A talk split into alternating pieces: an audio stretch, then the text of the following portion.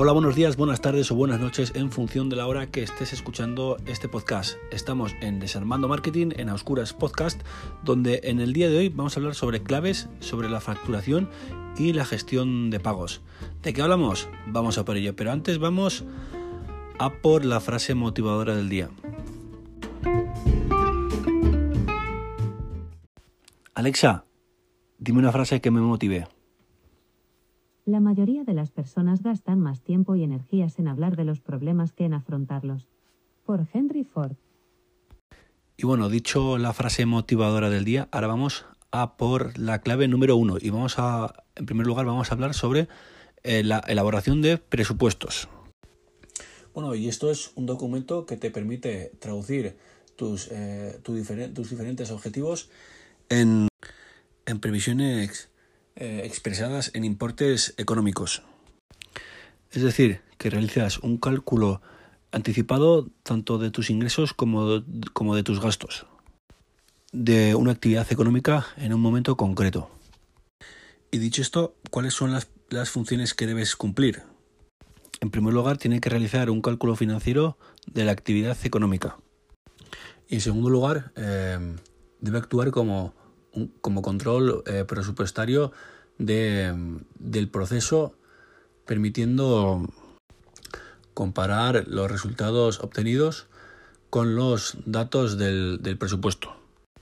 Asimismo, eh, se podrá modificar.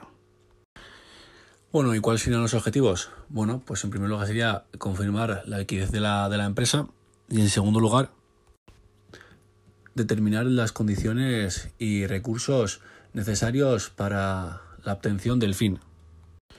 Y bueno, dicho esto, ¿cuáles son los pasos que debes de seguir? En primer lugar sería tener una lista de cuáles son los ingresos mensuales. En segundo lugar sería realizar una lista de los gastos mensuales fijos. En tercer lugar, hacer una lista de los gastos variables de, cada mes. Si tienes dificultad para, para tener y poner los gastos de cada mes, pues sería interesante de que, de que pusieses como si fueran de dos meses.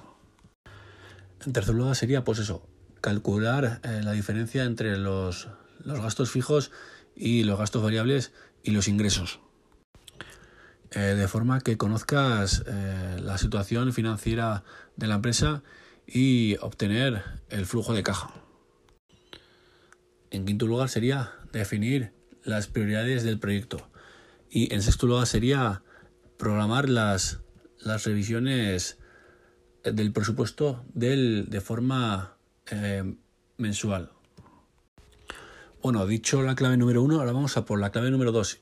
Y en la clave número dos vamos a hablar sobre la, la facturación de servicios y el devengo de facturas. Aquí hay que decir que la factura comienza cuando recibes el balón de, de compra con, con la firma. La factura indica la gestión de la compra, donde se indica el precio y las condiciones. Una vez que reciba la factura, pues bueno, deberás verificar de que toda la factura eh, está bien realizada y si no, pues y si no está bien, pues bueno, deberás remitir la factura y de que te manden la nueva la nueva factura corregida. La factura te llega pues cuando realizas el producto o el servicio. Y también debes de tener en cuenta que bueno, en muchas ocasiones eh, los pagos eh, se realizan de 3 a 6 meses. Y cuando es así, eh, este concepto se llama el devengo, ¿no? que tienes una factura que recibir el importe, pero que hasta dentro de 3 meses o 6 meses no, no, no, la tienes. Y esto lo debes de tener en cuenta a la hora de pagar los impuestos. Bueno, dicho la clave número 2, ahora vamos a por los puntos de, de esta clave, ¿no? Y el primer punto de la clave 2 vamos a hablar sobre las características y, requisitos legales. Y en, primer lugar habría que hablar sobre la conformidad del, comprador, pues a través de una firma en el papel o a través de una firma electrónica. El objeto de la compra, eh, de la compra-venta, pues eh, debe ser una compra de un bien o un servicio y no de dinero. En tercer lugar, habría que hablar sobre las dimensiones de las facturas, ¿no? que tiene que ser de 21,5 por 15 centímetros. Todas las facturas tienen que tener tres copias, ¿no? Y luego, pues también todas las facturas eh, deben, deben coincidir en fecha y en el número de factura. En sexto lugar, pues tienen que tener los datos tanto del comprador como, como del vendedor. Y por último, eh, debe, debe, tener eh, la base imponible, el tipo de impuesto con el impuesto y por último también debe tener el total de la factura. Bueno, dicho esto, ¿cuáles son los requisitos legales? ¿no? En primer lugar, se debe, se debe poner eh, la fecha de vencimiento de, de la factura. ¿no? En, segundo, en segundo lugar, sería pues, poner la fecha de, del recibo de la factura. Y por último, pues se debe poner al, al vendedor, ¿no? que, que, que, que emite la, la factura. Dicho el punto número uno, ahora vamos a por el punto número dos. Y en el punto número dos vamos a hablar sobre los modelos de, de facturas. Bueno, ¿cómo se clasifican las facturas? Bueno, en primer lugar estaríamos hablando según el, valor. Y en primer lugar estaríamos hablando sobre la, la proforma, ¿no? que es un documento donde el vendedor eh, eh, pone o indica eh, la forma de, la forma exacta de la mercancía y si y se acepta y se acepta el comprador esto pues sería el primer paso pues, para la realiza, para la, para la realiza, realización del, servicio o producto. También el emisor deberá hacer una copia donde de la factura donde bueno donde ponga que, es una copia. Al igual que la copia también deberá hacer un, duplicado y también deberá poner que, es un duplicado de la factura. Otro tipo de, clasificación de facturas pues serían según el, contenido. Y en primer lugar estaríamos hablando sobre la ordinaria, ¿no? que es un documento donde pone toda la información de la, de la operación. En segundo lugar estaríamos hablando sobre la rectificada, ¿no? que esta es la corrección de una factura mal, mal realizada o la, o la devolución de, de, unos productos. Y en tercer lugar estaríamos hablando sobre la, eh, la, la re capitulación, ¿no? que esto quiere decir que bueno, eh, es, la, es la unión de todas las facturas donde se debe poner pues, el concepto de con todo detalle de todas las facturas. Bueno, dicho esto, otro tipo de clasificación de facturas serían eh, según, según el medio de, de, transmisión. ¿no? Y en primer lugar estaríamos hablando sobre el método tradicional, ¿no? que, es en, que es en papel. Y el segundo método sería pues a través de eh, electrónica, ¿no? que, que esto pues es eso, es un documento pues electrónico o digital. Eso sí, con, con una firma digital. Otro tipo de clasificación de facturas pues serían según los, los requisitos que, que contiene. En primer lugar estaríamos hablando sobre la, sobre la simplificada, ¿no? que bueno, se presenta el papel o el documento pues con unos campos eh, omitidos, ¿no? En segundo lugar, estaríamos hablando sobre una factura completa, ¿no? Pues aquí pues se debe eh, poner pues todos los campos específicos de, de la operación. Bueno, dicho el punto número 3, ahora vamos a por el punto número 4. Y aquí está, vamos a hablar sobre la, compl la complementación y, expedición de, facturas. Expedir una factura, bueno, es, eh, consiste en, realizar un, documento donde se ponga la cantidad de la mercancía o del producto o la realización del servicio eh, de forma escrita. Dicho esto, eh, ¿cuáles son las obligaciones de, emitir facturas? En primer lugar sería cuando el destinatario eh, es una empresa. En segundo lugar sería pues cuando las operaciones son intracomunitarias. En tercer lugar sería pues cuando hay una entrega de bienes o una instalación de, montaje.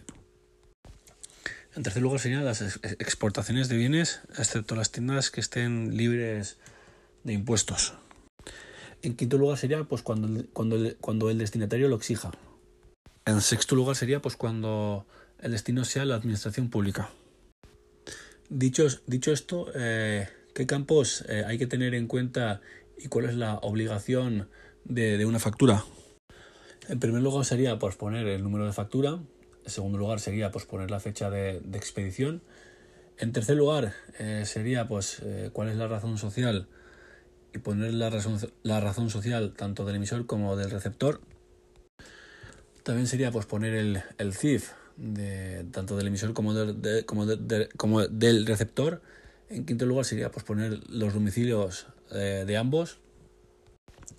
En sexto lugar sería pues poner la descripción o es decir la base imponible de la operación.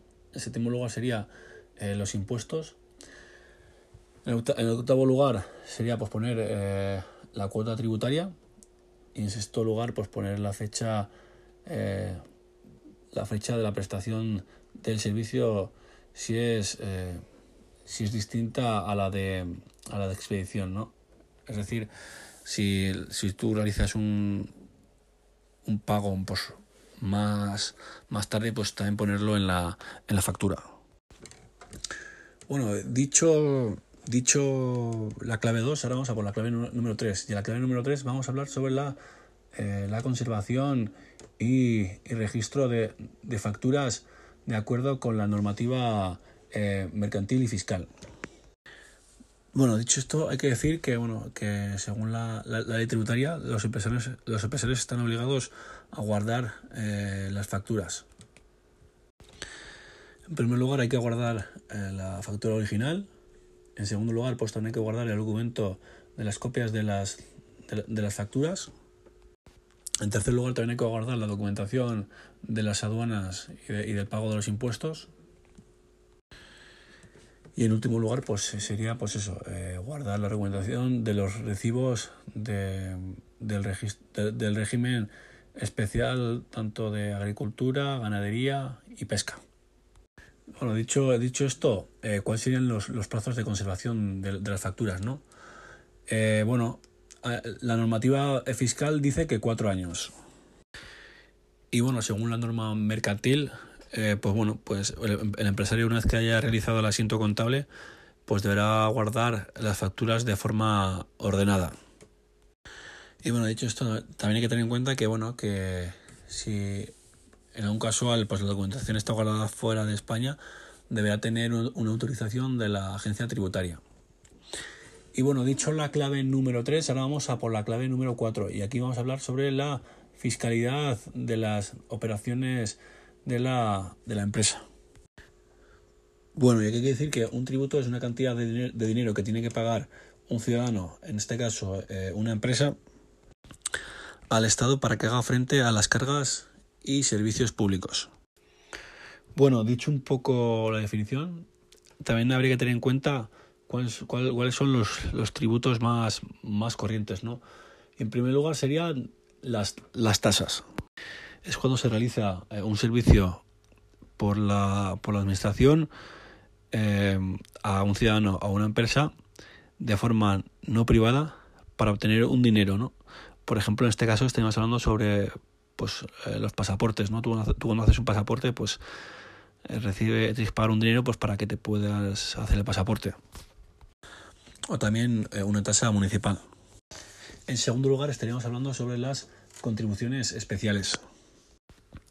Esto es cuando la administración realiza un servicio o, un, o, un, o una obra a un ciudadano o, empresa favorecen el patrimonio eh, del ciudadano. Pues por ejemplo, aquí estamos hablando de, la, urbanización de polígonos eh, industriales y también pues la mejora de, servicios.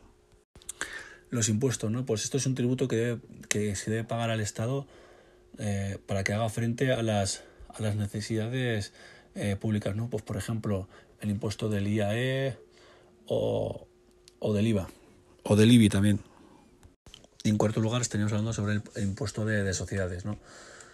Y bueno, dicho un poco la definición, ahora, ahora vamos a por los puntos de esta clave número 4 y, en primer lugar vamos a hablar sobre los impuestos sobre el, el, valor, el valor añadido y otros, y otros tributos. Bueno, y en primer lugar estaríamos hablando sobre el impuesto de sociedades, ¿no? Esto es el impuesto que se le cobra a las empresas o personas jurídicas eh, por, su, por su renta. En segundo lugar estaríamos hablando sobre el impuesto del IBI, ¿no? Pues esto grava la titularidad de los inmuebles, de los bienes, eh, de los bienes inmuebles. En tercer impuesto eh, estaríamos hablando sobre los impuestos de la actividad económica, ¿no? Pues este impuesto grava que las personas jurídicas o las personas físicas pues estén llevando a cabo una actividad económica. En cuarto lugar, estaríamos hablando sobre, la, sobre el impuesto sobre la tracción mecánica.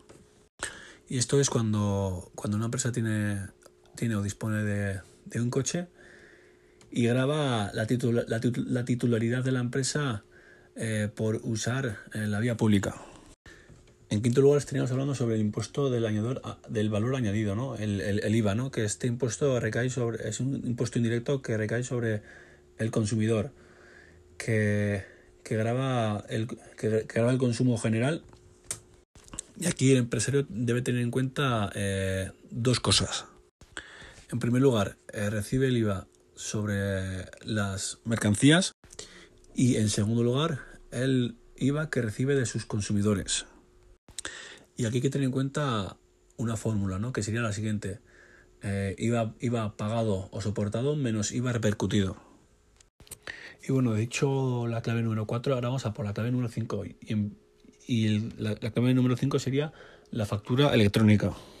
Bueno, que, bueno, aquí hay que decir que bueno, durante, durante todo este tiempo pues la tecnología ha ido cambiando y en este caso también pues eso, ahora se realizan facturas de forma digital, facturas de forma digital con también la firma digital. Bueno, dicho esto, eh, ¿cuáles serían los pasos, no? O las fases.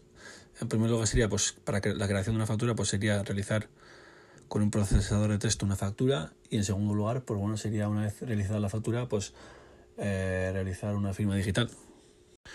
Y bueno, también hay que decir que cuál sería la normativa que, que, registra la, factura electrónica, ¿no? Bueno, en primer lugar sería, eh, pues eso, registrar sobre registro, tener un registro sobre la facturación electrónica y en segundo lugar sería pues eso eh, conservar eh, la factura dicho esto un poco la clave ahora vamos a por los puntos de esta clave número 5 ¿no? y en primer y el primer punto el número 1 estaríamos hablando sobre el, el requerimiento para la, la, emisión y recepción de, facturas bueno, dicho esto, ¿cuáles serían los requisitos para, el emisor? ¿no?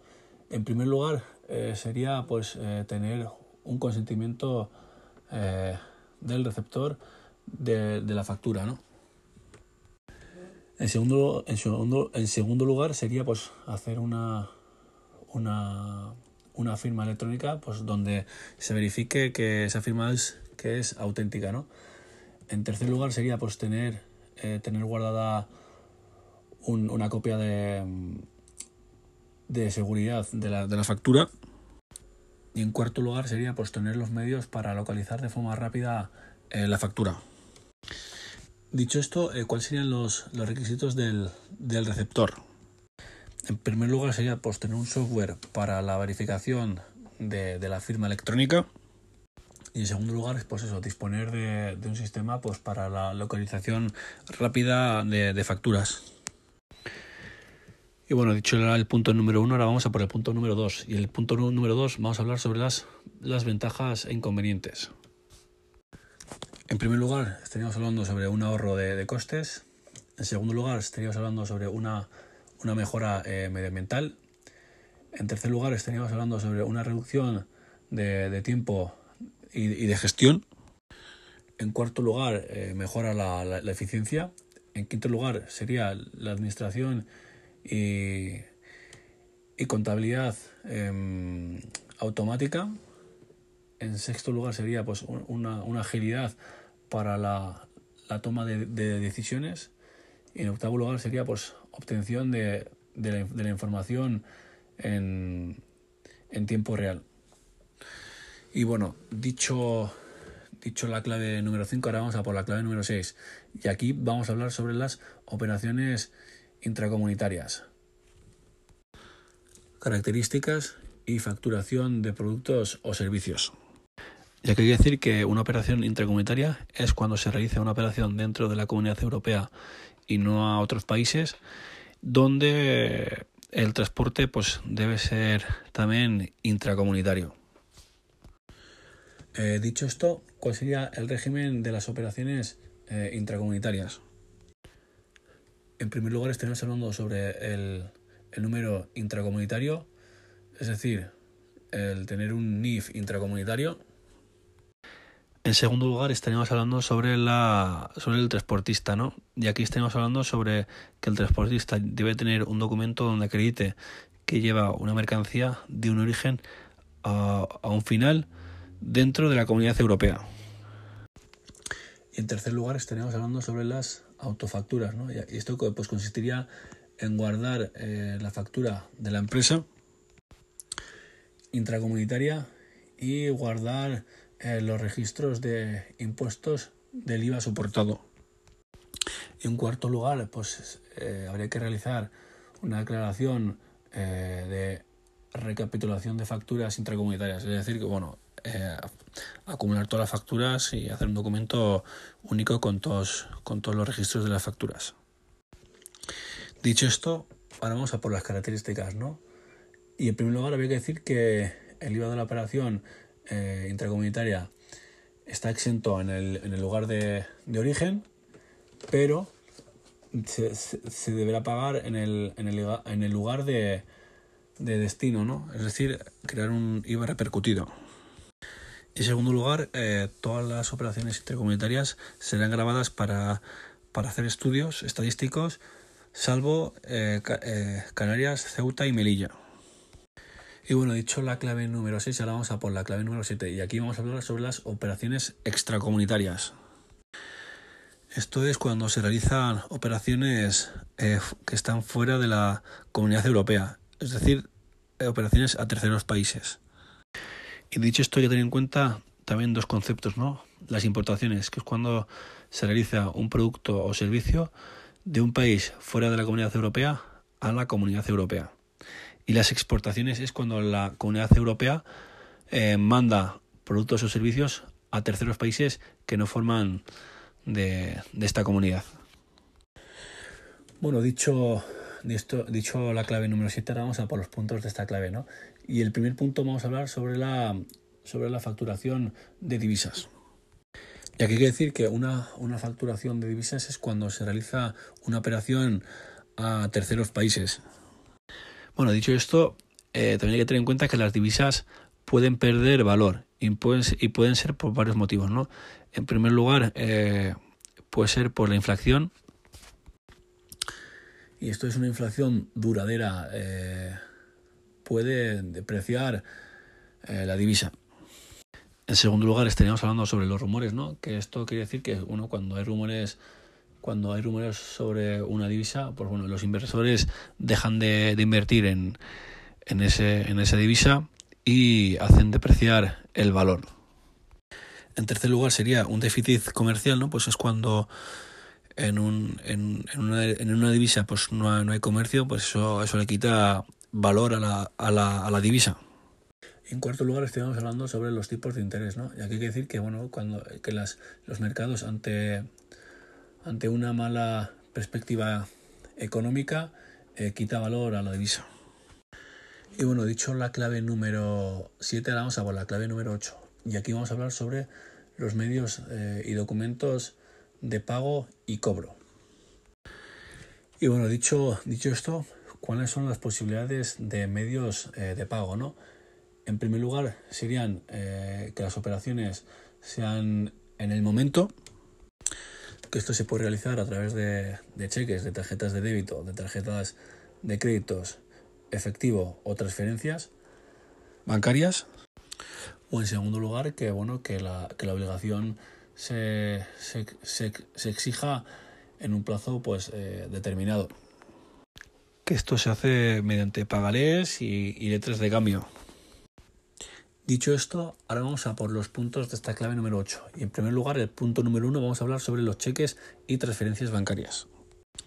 Y aquí hay que decir que, bueno, que, es un documento que, obliga, que obliga al pago de, de una cantidad determinada de fondos que, quien la expida tiene disponible. ¿Cuáles son las, las, partes, no? En primer lugar sería pues el beneficiario, ¿no? Que es, es quien recibe y cobra el cheque. En segundo lugar estaríamos hablando sobre el liberador, que es quien, quien realiza el, cheque. Y en tercer lugar estaríamos hablando sobre el librado, que esto es la, entidad bancaria que está, que está obligada a extender el, cheque. Dicho esto, bueno, ¿cuáles son las formas de indicar el beneficiario? ¿no? En primer lugar sería al portador, que cobrará el cheque pues la persona que entregue el dinero en el banco. Y en segundo lugar estaríamos hablando sobre el, el nominativo, ¿no? que esto es cuando cuando bueno cuando en el cheque aparece la persona que debe de que debe de cobrar el, cheque y el banco debe debe verificarlo con un documento de, identidad Bueno, dicho esto, ¿cuáles son los tipos de cheques? ¿no? En primer lugar serían los, eh, los cheques conformados.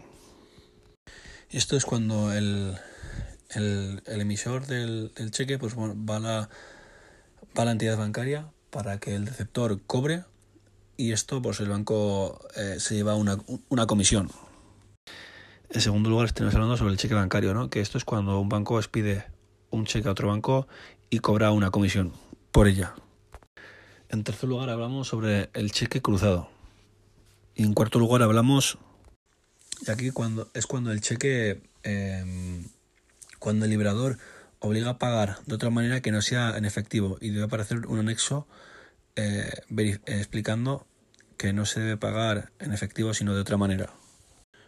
Bueno, dicho el punto número uno, ahora vamos a por el punto número dos. Y aquí vamos a hablar sobre el recibo normalizado y la letra de, cambio.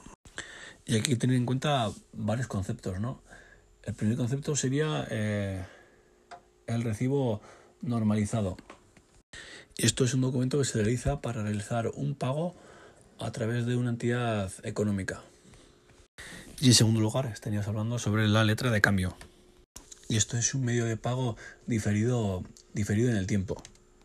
Donde se puede esperar, donde se puede esperar al vencimiento del pago o si te adelantas, pues te proporcionan un documento denominado eh, relación de, efecto, donde se especifica el tipo de operación que, eh, eh, que, se, quiere, que se quiere realizar y los, y los datos del, de cada una de las partes o de los efectos. Bueno, dicho el punto número 2, ahora vamos a por el punto número 3 de esta clave 8 y, aquí vamos a hablar sobre las tarjetas de, créditos o pagaré. Bueno, y hay que tener en cuenta que bueno, que una tarjeta de crédito es, un, es una tarjeta de, pues, de plástico donde te, donde aparece un microchip vinculado al número de cuenta donde se realiza pues eh, pagos y cargas de económicas tanto para pagar como para recibir. Y luego eh, un pagaré es un documento que compromete de forma condicional a una persona que se denomina suscriptora a pagar una segunda a pagar a una segunda persona en un plazo o en un tiempo determinado. Y bueno, dicho la clave número 8, ahora vamos a por la clave número 9 y aquí vamos a hablar sobre los, eh, los seguimientos de cobro y pagos. Y aquí hay que diferenciar entre cobro y pago, ¿no? El cobro es cuando, cuando entra capital y el pago es cuando sale capital de una empresa y se tiene un seguimiento de cobros y pagos. Dicho, dicho esto, ¿cuáles son los, los objetivos? En primer, en primer lugar sería pues conocer eh, el flujo de cajas y si hay un cliente eh, que, que, de momento no está pagando pues para empezar a actuar y empezar a, reclamar de a, reclamar de dinero o si no pues también cambiar un poco las, las condiciones no para para para el, para el cobro de ese dinero. Y en segundo lugar pues sería determinar eh, la capacidad para para poder dar dar dinero a los clientes. Bueno más que dar dinero eh, dar créditos Dicho esto, pues, eh, ¿cuáles son los seguimientos y control de, los cobros que se deben realizar? En primer lugar, pues el, cobro en efectivo. En segundo lugar, pues el cobro de, talones. En tercer lugar, el giro, el giro postal. en cuarto lugar sería eh, los pagarés. Y aquí se debe realizar un papel o un documento donde donde se vea pues, la, la, realización del cobro o del pago. Dicho esto, ¿cuáles serían los tipos de, de, de, control interno? En primer lugar, estaríamos hablando sobre el control interno, que es el que es tener un control de los impagos. Y, el, y segundo lugar sería el control externo, ¿no? que se debe tener un control de los pagos de los impagos de terceros.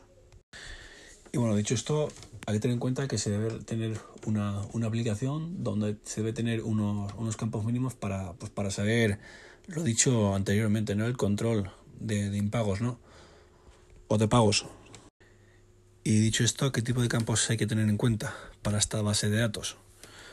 Bueno, el primer campo que hay que tener en cuenta es el tipo de moneda, ¿no? El segundo, el segundo campo que también hay que tener en cuenta es, la forma de pago, ¿no? De, de, esas empresas o esos individuos.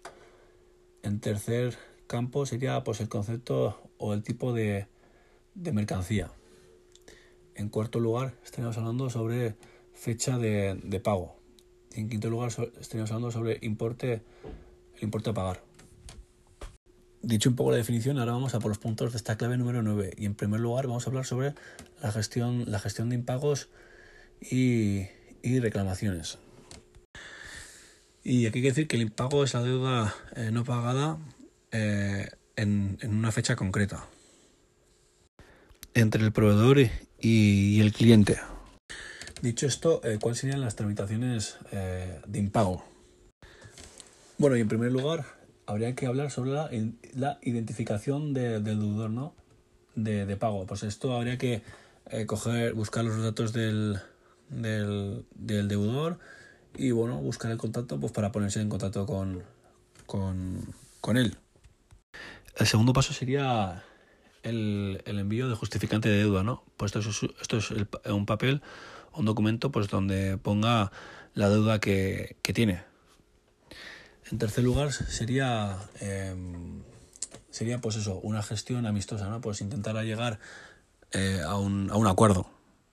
En tercer lugar eh, sería pues un, un requerimiento de pago, ¿no? Pues se hace esto mediante vía judicial, en cuarto lugar sería una reclamación judicial. Bueno, pues esto se presenta en el juzgado, eh, una reclamación en el, en el juzgado correspondiente. Y en quinto lugar sería pues una, una sentencia definitiva, ¿no? Pues al final, pues cómo queda, cómo ha quedado la sentencia.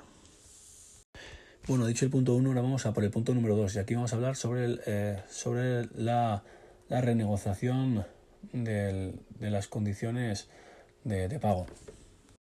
Bueno, esto, esto, consistiría pues eso, en renegociar las condiciones de pagos u ofrecerles un descuento por pronto pago.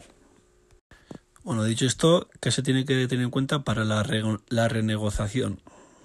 En primer lugar, si un, si un proveedor es un cliente habitual, no se debe llegar al incumplimiento. En segundo lugar, estaríamos hablando que, bueno, que aquí en la, en la, en la renegociación el, el 50% es psicología y el 50% es metodología. En tercer lugar, eh, estarías hablando de dar la, la sensación de que, de, que todos, de que todos ganan. En tercer lugar, habría que empezar con, con pequeños acuerdos. Y en último lugar, pues eh, se tiene que prestar atención eh, con, la, con la comunicación, eh, con la visualización y con los, y, y con los gestos. Auditivos. Dicho esto, ¿cómo se puede mejorar la negociación? Bueno, en primer lugar, creo que sería importante ten, obten, obtener información. En segundo lugar, sería pues tener un eh, tener tiempo, ¿no? Pues para para buscar la información.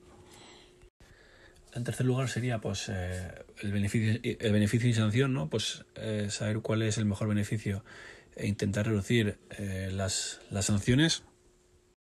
Y en cuarto lugar estaríamos hablando sobre la, la, la, elección, ¿no? Y aquí sería pues dar, dar distintas opciones de, de salida pues para, para que los para que las condiciones sean mejores. Dicho esto, ahora vamos a por la clave número 10 y aquí vamos a hablar sobre la creación y mantenimiento eh, de bases de datos de, de, clientes. Y aquí se trataría de tener los datos de forma, de forma, de forma organizada. ¿no? Dicho esto, ¿qué hay que tener, eh, que, que, que, que, hay que tener en cuenta?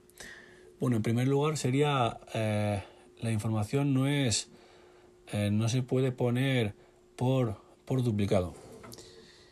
En segundo lugar, pues sería eh, los datos deben, deben ser completos y, y correctos.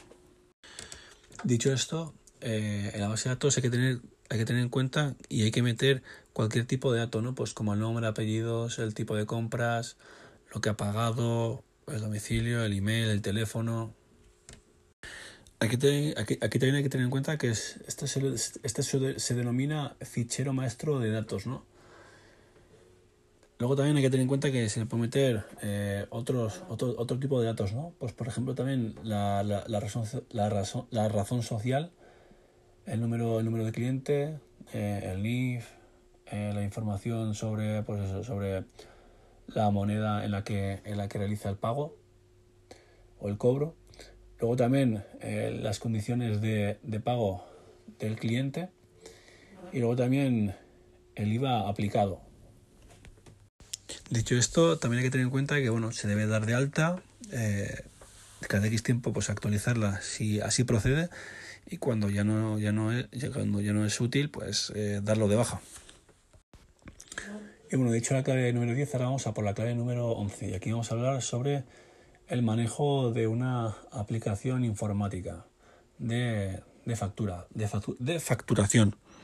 Aquí hay que decir que las facturas se deben presentar con el número con un número de cliente y usuario.